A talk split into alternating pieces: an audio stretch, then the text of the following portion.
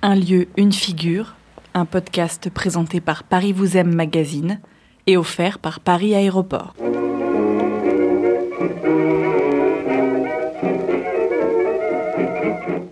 Paris 1925, entre deux guerres.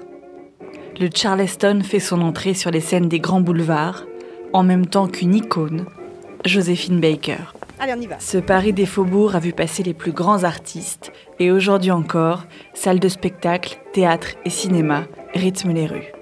En remontant le faubourg Montmartre, une fois passée la rue Bergère, s'ouvre, plus discrète, la rue Richer.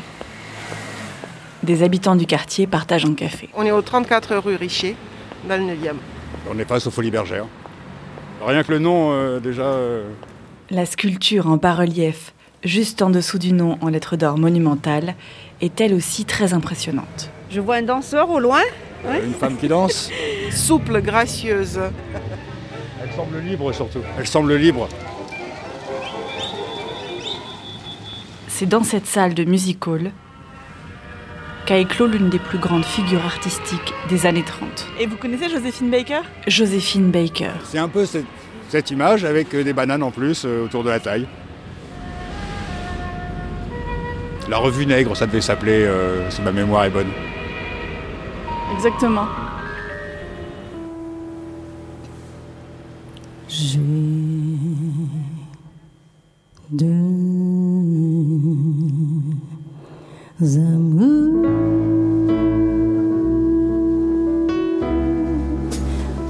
Mon pays est Paris.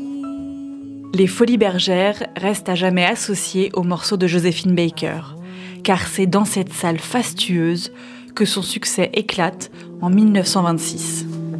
Mon cœur est ravi. Presque un siècle plus tard, elle inspire encore de nombreux artistes. Joussanam, une chanteuse brésilienne, reprend le répertoire de Baker dans un spectacle. Sorcelle, Paris.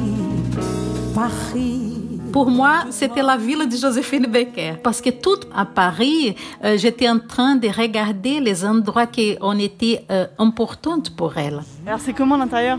C'est bleu turquoise, avec des miroirs partout, des, des chevaux cabrés. euh, c'est- assez magnifique comme endroit. C'est un endroit quand même qui reste assez mythique. Enfin, on voyage dans le temps, on, on se, on se laisse planer par les vagues de l'imagination, on va dire. Beaucoup de passants s'arrêtent devant le bâtiment juste pour regarder. Ils tentent de voir à l'intérieur pour admirer le faste en pensant à Joséphine Baker. Les Folies Bergères est un endroit mythique, légendaire, vraiment, de music hall. C'est euh, l'une des salles de music hall les plus importantes du monde. Et Folies Bergères, vraiment, c'est aussi l'endroit que elle commence cet grand, grand, grand succès, encore plus grand qu'avant, parce que c'est là qu'elle commence avec sa, sa jupe de banane. Joséphine Baker, on la connaît souvent en photo, avec cette fameuse jupe de banane. Baker danse alors sur l'une des scènes les plus prisées de Paris, aux escaliers monumentaux et aux balcons dorés. Le tout Paris des mondains, des fêtards et des artistes s'y donnent rendez-vous. C'est toute une industrie en fait. Elle était en concurrence directe avec Mestinguette. Isabelle Launay est enseignante-chercheuse à l'université Paris 8 Saint-Denis, spécialiste de l'histoire de la danse au XXe siècle. D'après elle, ce n'est pas anodin que Joséphine Baker ait percé sur la scène parisienne du music hall. Parce que euh, c'est le grand spectacle. Le musical a euh, cette capacité de décor, de transformation, de récit facile. Tout est possible au musical. Tout est possible, même l'ascension fulgurante d'une artiste noire. Elle était la première star noire internationale. Ça, c'est énorme. Hein? Et c'est la raison pour laquelle elle a tant inspiré Joussanam. Elle était une femme noire, mais avec une tonalité de peau un peu comme la mienne, hein? caramel. Et quand elle arrive à Paris, euh, à cette époque-là, vous pouvez rentrer dans tous les restaurants, même avec le- les blancs. Aux États-Unis, euh, tu ne pouvais pas faire une chose comme ça, vous ne pouvez pas. Mais en France, Baker, sur scène, doit jouer avec les codes de l'imaginaire colonial. Et il y a une forte, on va dire, plus-value liée à l'exotisation. Donc on va au music hall pour rêver, pour euh, goûter euh, l'étranger euh, de manière confortable, comme un lieu de fabrique d'une fantasmagorie colonialiste. Bien sûr, c'est un des aspects des Folies Bergères, hein, le lieu de la rêverie de l'empire colonial. Joséphine étant invitée à performer euh, une négritude exotisée et complexe, donc à, à jouer euh, avec le poison, si je puis dire. C'est moi qui suis sa petite, son nanana, son nanana, son nanamite. Je suis vive, je suis charmante, comme un petit oiseau qui chante.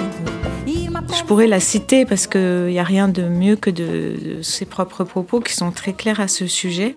Elle dit On se figure que je sors de la forêt vierge. L'instinct primitif, n'est-ce pas, la folie de la chair, le tumulte des sens, l'animalité en délire. Tout ce qu'on a pu écrire, c'est quelque chose, l'imagination blanche quand il s'agit des noirs. Et les préjugés sont partout les mêmes. Le succès est d'abord une question d'adaptation.